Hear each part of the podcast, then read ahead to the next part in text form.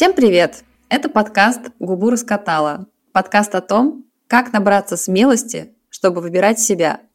Меня зовут Даша, я из Петербурга, а сейчас живу в Цюрихе. Мне 29, и я тренер по гражданскому образованию. Hello, меня зовут Нигина. Мне 30 лет, и я живу в Ташкенте. Я бизнес-менеджер и работаю в Яндексе. И сегодня мы с Дашей будем записывать эпизод на тему продуктивности. И прежде чем мы перейдем к этой теме, у нас есть небольшая вставка, которой мы очень хотели поделиться. А, это первый эпизод, который мы уже четвертый раз пытаемся записать после того, как выпустили наш подкаст в мир. Большое огромное спасибо всем, кто нас послушал, потому что нас это сделали уже 150 плюс человек. Мы анонсировали три недели назад про выпуск, и, честное слово, записали первые три эпизода заранее, чтобы, ну, там, выпуститься, подготовиться, ну, чтобы быть продуктивным, то, про что мы сегодня поговорим. А потом столкнулись э, с фидбэком, и он был такой головокружительный, потому что всем все понравилось. Какой-то очень крутой фидбэк был. И мне кажется, Даш, на, нас это немножко сбило с панталыки, потому что... Да, да. мы не У могли. нас просто голова закружилась от э, этих успехов. А, большое спасибо вам за комментарии. Присылайте еще. Вообще это очень круто, создать какой-то продукт, и в наше время платформы сами за, за, за тебя делают эту работу распространения mm-hmm. этого продукта. Да, потому что да. посмотреть на статистику, какие страны нас слушали, это прям взрыв мозга, что я сижу здесь, в Ташкенте, ты в Цюрихе, и кто-то в совершенно другом уголке мира слышит... В Японии. Да, в Японии у нас были... Кстати, Япония – это моя мечта. Очень хочу, очень хочу там побывать. В общем, мы четыре раза пытались записать эпизод, и, если честно, вот все, что могло пойти не так, все пошло не так. То интернет не ловил, то студия сломалась, то мы не ту тему выбрали, не смогли разговориться. И сегодня, кажется, день X. Да. Um, вот. И uh, почему я рассказываю еще? Потому что хочу сказать, что мы прислушались к фидбэку, который нам рассказали наши слушательницы. Большое вам за это спасибо. И один из а, самых часто повторяемых комментариев был про то, что очень интересно слушать про какие-то наши а, теории, про какое-то наше мнение на конкретных случаях из жизни. Просто послушать mm-hmm. про истории. Поэтому, Даша, давай с сегодняшнего дня мы с тобой введем новую рубрику. Если вы придумаете название для этой рубрики, пожалуйста, напишите нам, потому что мы этого не сделали но что-то из категории э, «выбирай себя», как я выбрала себя, потому что наш подкаст про то, что вот, да, все случается в жизни, всякие разные есть истории, мы, у нас у всех разный бэкграунд, но в итоге, в конечном счете, все правильное происходит тогда, когда ты выбираешь себя. Угу. Но иногда ты этого не делаешь, и это да. тоже окей. И само осознание того, что вот сейчас что-то произошло, а я себя не выбрала, но если бы я себя выбрала, я бы сделала вот так, это уже новая нейронная связь в мозге, которая готовит тебя к тому, чтобы в следующий раз твое поведение как-то было эм, направлено в другом направлении. Даш, давай mm вот прям к примеру, да, да, давай. Я прям могу привести пример, на самом деле легко. Вот он случился буквально вчера. Давай. А, где я не выбрала себя. О, давай. Вот. А, значит, как было дело? А, мы с мужем гуляли с нашими друзьями, а, тоже семейная пара, а, и мы очень классно провели время, а, там много смеялись, много делились какими-то такими глубокими историями. А, и мы проговорили, мы, по-моему, часов пять. Ого. Я понимаю, что я уже устала, и что мне хочется уже поехать домой, заняться своими делами, как-то остаться наедине с собой. Вот, но тут эм, муж завел какую-то еще интересную тему, э, и ему хотелось про нее поговорить. Я думаю, ну ладно, ладно, надо подождать, ничего страшного. А мы в этот момент еще идем э, как бы к следующей точке. То есть я могла как бы сесть на транспорт раньше, да, но вместо этого я себя как бы пересилила и пошла еще, вот мы где-то минут 40, полчаса, вот мы шли до этой следующей точки. И э, дело в том, что я уже вот эти последние полчаса, я уже не участвовала в разговоре. То есть я только думала о том, как бы поскорее сесть на трамвай и куда-нибудь уже смотать удочки. Вот. И когда мы дошли до этой финальной точки, у меня не было никакого удовольствия, я была абсолютно уставшая, как будто только что там таскала уголь, не знаю, разгружала вагоны. Вот. И вот все приятное послевкусие от нашей встречи, оно куда-то пропало. Вот. В общем, вывод здесь такой. Э, я толком э, как будто не смогла сначала понять, чего я хочу, потом я уже поняла, когда мы шли, и мне уже было неудобно говорить, вы знаете, я там не хочу этого, да, я хочу вернуться и сесть на трамвай там и так далее. Короче, свое желание не выполнила, а, по факту в беседе потом не участвовала, и потом еще в конце почувствовала вину перед собой за то, что вот я проигнорировала свое желание. Это вот. отличный пример. Отличный пример, потому что очень часто мы не выбираем себя, потому что мы выбираем кого-то из очень ближнего круга. Потому mm-hmm. что вот ты говоришь, ты почувствовала ощущение вины перед собой, как я понимаю, идеальным вариантом было бы, если бы ты, услышав э, свою усталость, сказала, ладно, ребят, вы идите, mm-hmm. я просто сейчас, ну, очень устала, правда, поеду домой. Ну, да. типа, тема классная, супер, продолжайте, обсуждайте, да? Но потом как будто бы казалось, что ты же почему выбираешь не себя, допустим, а человека из ближнего круга? Потому что тебе кажется, что ты потом будешь испо- испытывать это же чувство вины, но только не перед собой, а перед mm-hmm. человеком, которого ты, ну, я буду говорить, якобы подвела, потому что на самом деле не всегда, когда ты думаешь, что ты подводишь человека, ты его подводишь. Это правда. Это правда, так и есть. Реально думаешь, ну вот, а вот там Егор про эту тему не поговорит, как-то не раскроется, и потом я буду чувствовать, что, блин, что, я не могла подождать, что ли, еще полчаса, ну, да, вину. Угу. Скажи, вот а, ты осознала, что ты не выбрала себя, вот это вот, наверное, ощущение такой bittersweet, да, что, в принципе, ничего страшного не произошло, но как-то немножко неприятно. Вот что с этим да. делать, с этим ощущением? А, мне кажется, здесь самое главное а, вот его а, как бы осознать, даже, может быть, вербализировать, проговорить. Вот я, например, с мужем это проговорила. Вот, отлично. А, потому что когда ты уже проговариваешь свою эмоцию, она тебя отпускает. Она перестает иметь над тобой такое сильное влияние, такой контроль. Вот. И я вот это проговорила, потом подумала, так, ну что, в следующий раз я сделаю по-другому.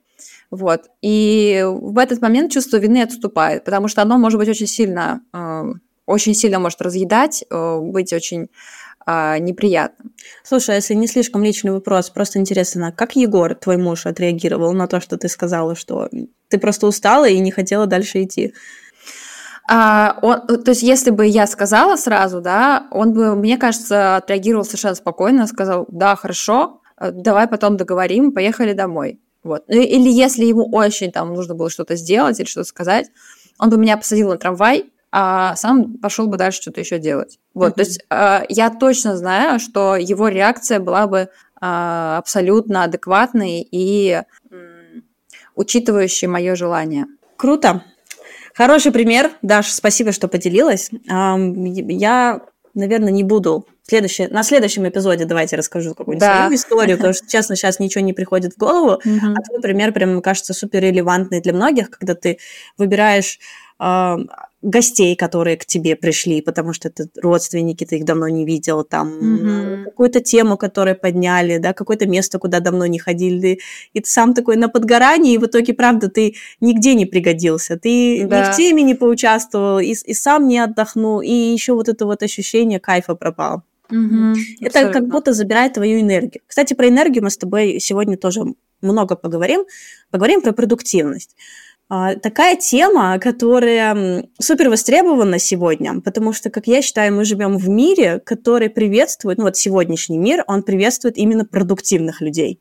Mm-hmm. А, вот у меня к тебе тут сходу вопрос, Даш, что для тебя продуктивность? Как она выглядит?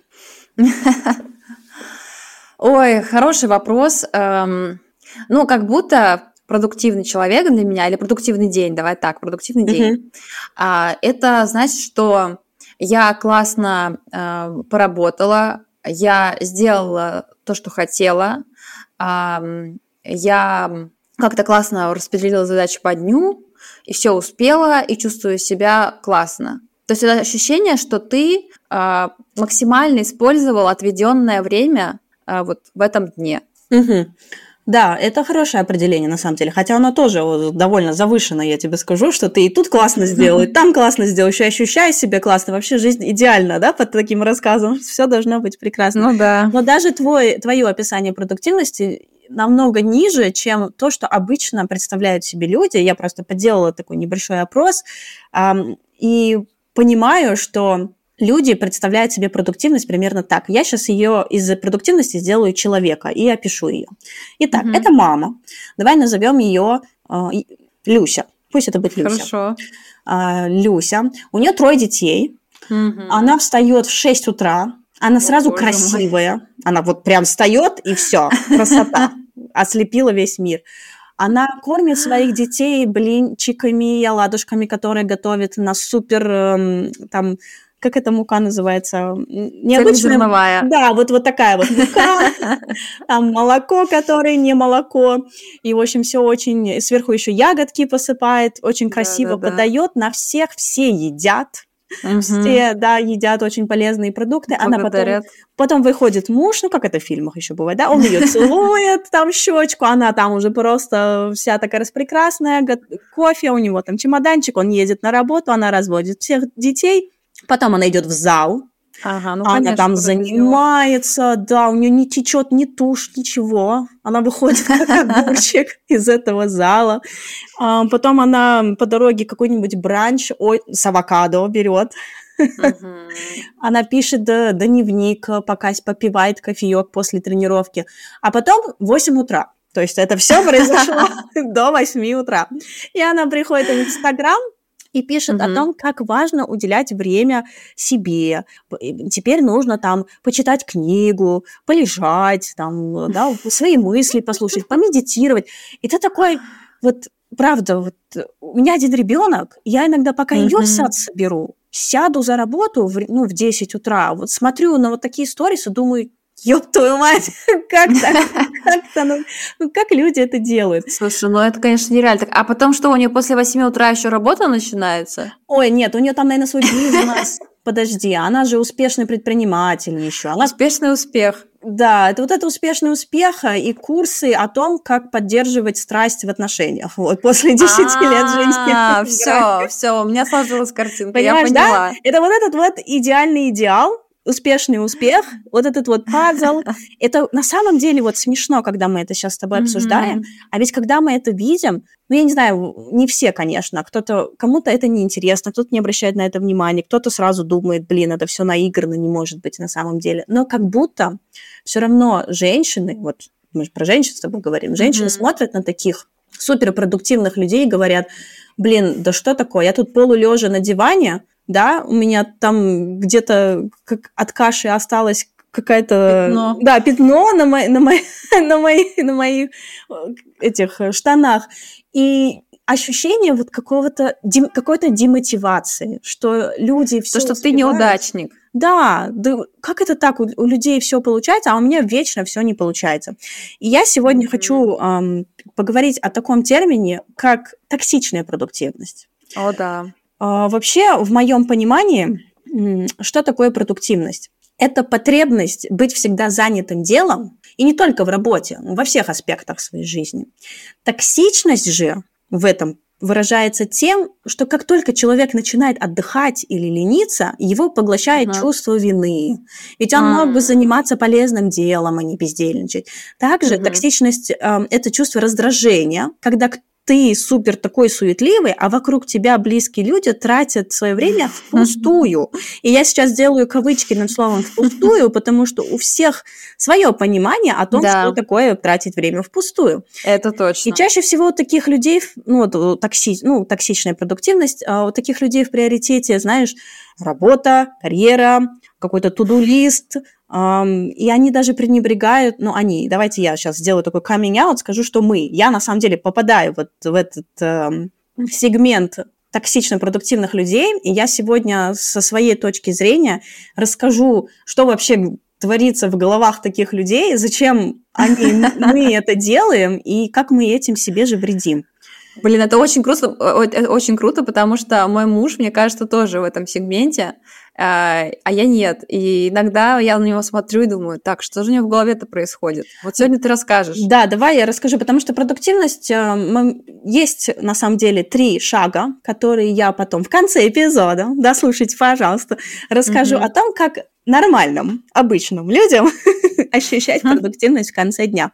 Но с точки зрения токсичной продуктивности, я правда хочу сказать, что э, это очень страдают отношения, потому что чаще всего ты выбираешь какое-то выполнение задачи over каких-то близких отношений, mm-hmm. там, партнерских, дружеских, а, потому что у тебя такое ощущение, что у тебя нет выбора. Mm-hmm. То есть ты не сидишь и не осознанно выбираешь, все, нужно сделать эту задачу, это проект, который для меня важен. Ты просто сидишь, вот как ты сегодня пример привела, ты в таком состоянии, что ты уже не сможешь свое время качественно выделить какой-то другой сфере, пока ты вот эту свою задачу не закроешь.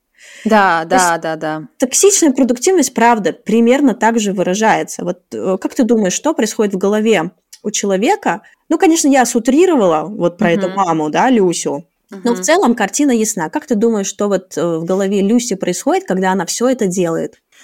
Но мне кажется, это какая-то постоянная гонка э, с чувством вины. Вот чтобы не чувствовать себя виноватым, э, каким-то неудачником, несостоявшимся, нужно постоянно что-то делать. Ну, то есть вот мой муж, например, вот из, из последнего, он ездил на соревнования э, по скейтбордингу. Он очень любит кататься сам, очень любит смотреть, как это делают люди. Вот, да, и он был на соревнованиях.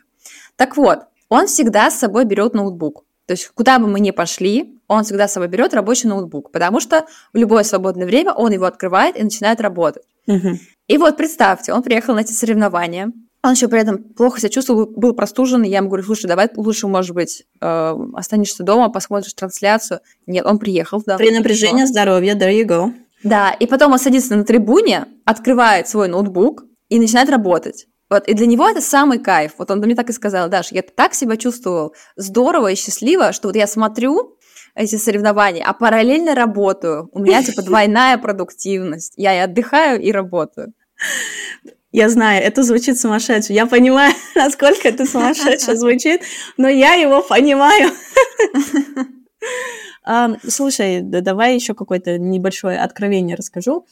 Мне кажется, что в голове этой Люси, Егора и моей голове проскальзывают такие мысли, как чтобы чего-то стоить, чтобы твое, твой результат чего-то стоил, его нужно заслужить. То есть ничего хорошего просто так не дается. Ничего на серебряной тарелочке тебе не принесут. Угу. Если ты действительно хочешь какого-то результата, ты должен не просто работать, ты должен в горящую избу бежать. Там э, с колодцем в колодец бегать по 10 ведер приносить. Терпение и труд. Тернии, да, через тернии проходить, и все. Ты знаешь, мне вспоминается сказка из детства, Угу. Все же ведь из детства у нас идет. Угу. Сорока белобока, кашку варила, деток кормила. Что там дальше было? Этому дала, угу. этому дала, этому дала, этому дала, а этому не дала. А почему не дала? Ты каши не варил, ага. э, дров не рубил, воду угу. не носил, тебе и каши нет. Вот, на нет и суда нет. То есть, если ты ничего в этой жизни не сделал, ты не постарался, то ничего тебе взамен не придет. В чем здесь еще токсичность? Знаешь, токсичность это такая штука м, неприятная. Она выражается не только она, токсичность не только токсична, сори за, за, за нехватку uh-huh. русских слов, токсичность не только токсична для окружающих, она всегда токсична для тебя в первую очередь.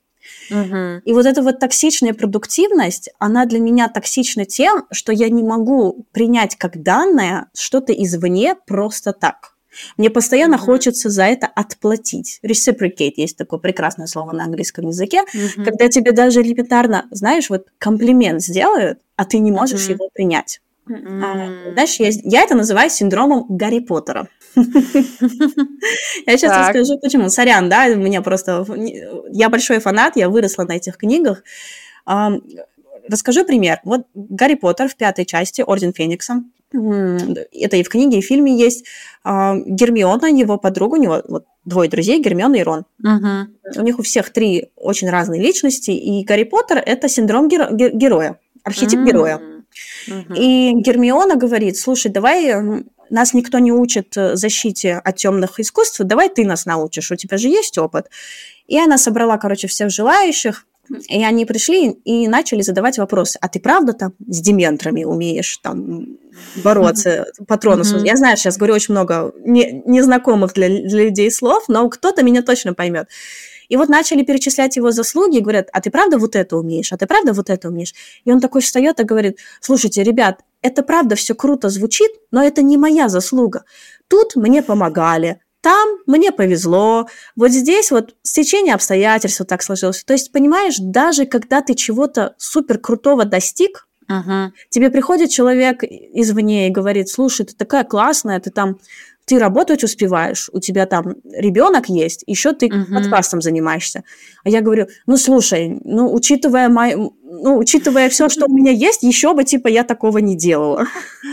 То есть э, очень сложно присвоить себе свои заслуги и понимать, что ты хорош просто сам по себе. Тебе не нужно это постоянно доказывать. Ты знаешь, ты вообще не понимаешь, что ты хорош сам по себе. Угу. То есть как ты, вот как ты можешь быть просто так хорош? Как это? Надо же за что-то. Угу. Такая история, а, это не только про токсичную продуктивность, это про перфекционизм, угу. синдром отличницы, синдром самозванца.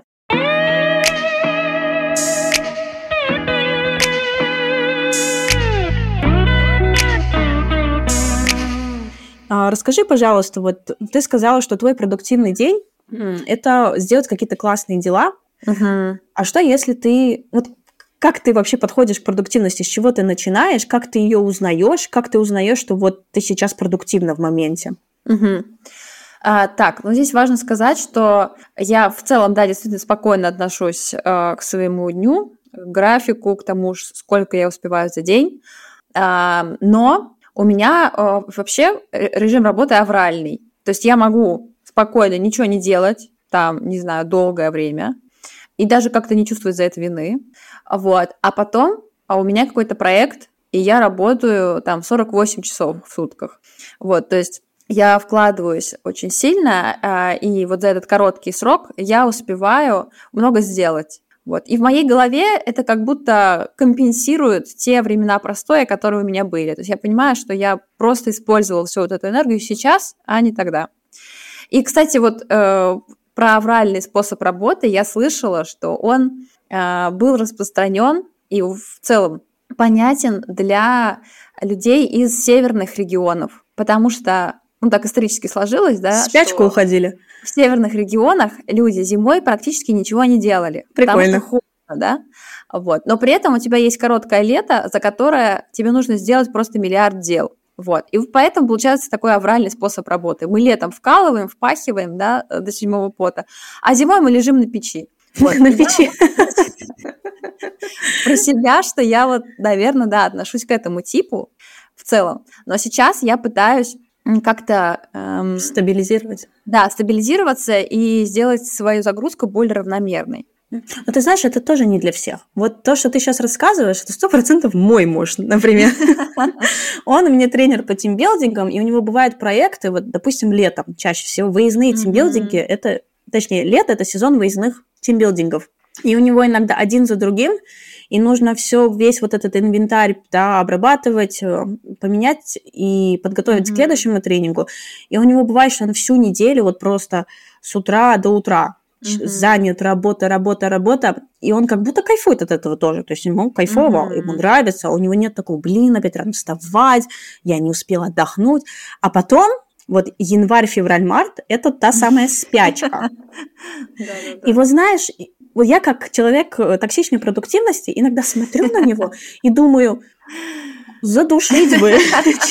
У человека столько свободного времени, а он просто, знаешь, лежит. Это, это и чувство зависти, потому что чаще всего мы бесимся на людей, когда они делают что-то, что мы сами себе не позволяем да, сделать. Да, да, абсолютно. Именно это нас бесит больше всего. Вот я не могу себе позволить просто лечь и лежать. Блин, с одной стороны, если бы я могла себе это позволить, у нас бы не было подкаста, потому что все свободное... Да, это я сейчас защищаюсь механизмом идет. Да, да, да.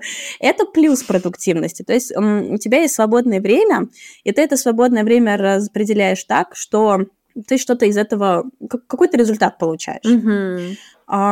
Конечно, с другой стороны, как ты про, хороший пример провела про Егора, он себя плохо чувствовал, и он все равно туда угу. поехал. Потому что вот угу. эта вот привычка себя пересилить, да. это и есть токсичная продуктивность. Вот я летала недавно в командировку угу. в Таджикистан. Я на самом деле приболела немного, но мне нужно было выступать на форуме. Угу. Ну и что ты думаешь? Ну, я, так, я себе сказала, так, Нигин, вообще не время сейчас, забудь Собрались. Вообще. Да, забудь, быстро вдох-выдох и пошла. И я полетела, я выступила, я со всеми коллегами пообщалась, там какой-то нетворкинг поделала, я еще обратно через Дубай летела, там еще все. Я приехала домой, я два дня просто была в ноль. У меня мне не было сил даже, знаешь, поговорить о том, как прошла моя поездка. Да, я настолько, да, да. блин, устала. А зачем? Можно же было как-то вот знаешь, вот этот вот баланс распределения. То uh-huh. есть с твоей стороны ты хочешь распределить работу, чтобы она у тебя сбалансирована была. С моей uh-huh. же стороны мне надо распределить отдых, чтобы он был сбалансирован, чтобы все как-то было синхронизировано. У меня к тебе еще один вопрос, кстати, даже вот ради своего интереса, как ты на похвалу вообще реагируешь? Ой, хороший вопрос. По-разному, по-разному. Но вообще стараюсь э, отвечать спасибо большое, мне приятно. Угу. Вот. Э, и мне кажется, кстати, в этом помогает э, мой навык хвалить других. Круто. То есть я хвалю другого человека, и я понимаю, что я говорю по делу, ну вот реально я считаю, что там а, он классно сделал, или там какое крутое платье, например, или еще что-то. И мне в ответ классно получать, когда человек меня благодарит и говорит спасибо большое, мне приятно, да, так и расцветает. Это та реакция, которую ты ждешь, когда ты хвалишь. Вот. И вот этот опыт, как бы с другой стороны, помогает мне э, раскрываться и принимать ее. Шикарный пример потому что про продуктивность работает ровным счетом также.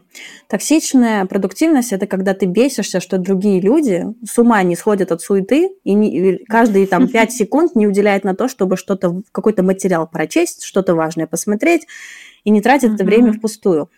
А, научиться признавать в других людях продуктивность, нет, не так, научиться понимать, что продуктивность для каждого человека разная, Угу. Это и есть способ минимизировать а, свою токсичность в продуктивности. Угу. То же самое с обратной стороны. Если умеренный человек, мы называем вас умеренными людьми, если умеренный человек видит вот эту вот токсичную продуктивность, как будто чаще всего в голове возникает, да что ты себе мучаешь, успокойся, вот да, как да. ты не устала, отдохни, подумай о себе. На самом деле я и думаю о себе. Ну, то есть, если я просто сяду отдыхать, это мне никакого отдыха не принесет. Это мне принесет uh-huh. только чувство вины. Потому что я буду думать, вот сейчас я могла бы сделать вот это, а я сижу, сижу без дела. Uh-huh. Потому что отдых же он, да, физически тоже важен, но психологически в первую очередь. Uh-huh. И, и психологически мы отдыхаем, когда мы продуктивны. Вот пример Егора, когда он uh-huh. сидит на стадионе, да. он в своем компе что-то делает, и игрой наслаждается, и с тобой рядом сидит. Я еще уверена, что в его голове у него супер коннекшн с тобой был время провождения с супругой. Точно, точно, да. Это все, и он все совмещает, и он такой думает, бля, кайф. Вот это жизнь. Вот это жизнь. То есть просто сам отдых выражается по-другому. Я это поняла про себя, в 2019 году только. Я начала это практиковать. а, то есть это не очень, это нелегко. Особенно, когда ты в раке состоишь, как ты, как и я, с человеком, который абсолютно противоположный. То есть ваше время провождения вместе почилить – это абсолютно разные вещи. Именно. Это, это да, и принять, что другой человек не убивает себя, а кайфует. И не тратит время впустую, а кайфует, живет. Это вот тот, тот самый навык, который разрабатывается только после того, как ты в себе примешь, что такое продуктивность для тебя. Угу. Вот а, приведу еще один пример, чтобы, может быть, легче было оценить, проанализировать, что такое продуктивность для тебя лично. Я в девятнадцатом году с Лейлой, моя сестренка Лейла, угу. которая меня на 6 лет младше, и с одной еще подругой мы полетели на, так, так сказать, девишник э, перед угу. моей свадьбой э, в Европу. Мы поехали, Классно. да, это был очень крутой трип. Мы приехали, прилетели в Барселону, и оттуда еще по нескольким городкам э, Испании проехались, мы там арендовали Красота. машину. Потом мы заехали в очень крутой пляж в Лиссабоне с, э, возле Атлантического океана с с этими с, с крутыми горами, холмами, в общем, все как в Инстаграме, очень было красиво. И потом мы доехали до Лиссабона, и от Лиссабона должны были лететь обратно. Знаешь, ощущение от поездки у меня и у моей сестры, то есть для меня это была одна из самых крутейших поездок. Я сделала все, как я люблю. Я спланировала каждый день.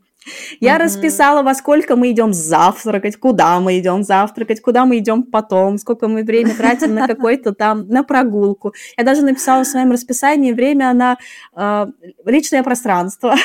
А, о, даже слушай, у тебя продвинутое расписание. Не говори, так что у меня, да, у меня там другой уровень просто. Я же еще бухгалтер, у меня же еще и... Да, да, да. Это вот э, систематичность. Бинго. Не говори. А, мой муж очень тоже этому, наверное, с таким жить.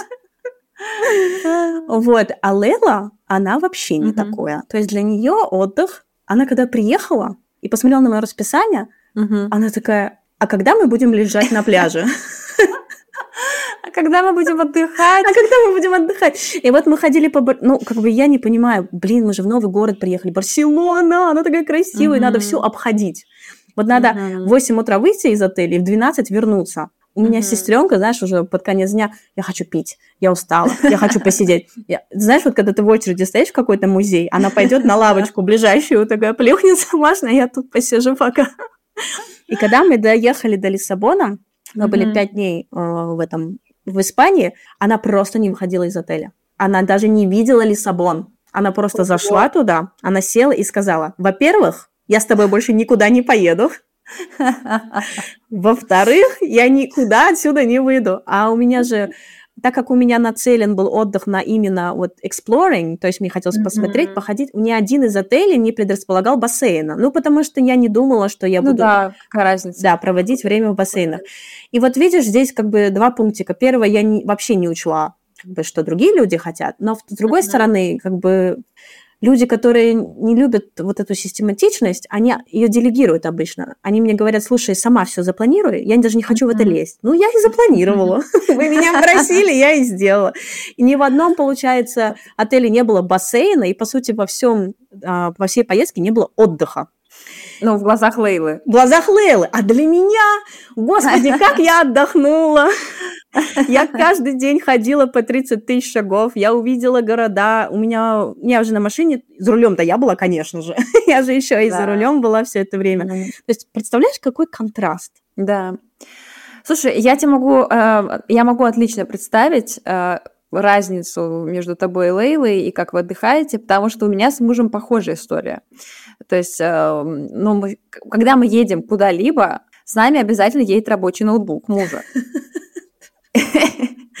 Настроя, да, в отношениях? Да, да, именно, нас в отношениях трое. И, соответственно, мне кажется, мы еще реально вот не было ни одной поездки, чтобы муж не работал в ней. Вот, то есть, и вот мы только куда-то пришли, там какая-то экскурсия идет, так, Егор достает ноутбук. Так, надо что-то пока, типа, мы сидим, да, не отрываться Чтобы от процесса. каждая минута провела, проведена с пользой. Именно. Именно. И вот, кстати, у нас все поездки были такие, что Егор работает. Только одна поездка была такая, что Егор наконец-то решил, что он не будет работать, но именно в эту поездку в Индию оказалось, что э, сдвинули мой дедлайн по магистерской диссертации. То есть его сделали на две недели раньше. И из-за этого уже я всю эту поездку просидела в отеле и работала над своей диссертацией. Блин, вам, значит, вам нужно подарить какое-то супер эксклюзивное, там, all-inclusive путешествие, чтобы никто из вас не работал. Да, да, да, да, точно.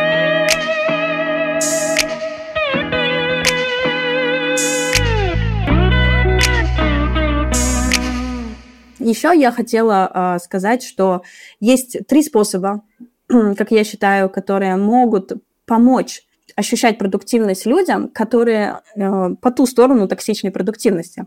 Во-первых, mm-hmm. это определить, что для тебя продуктивность. Mm-hmm.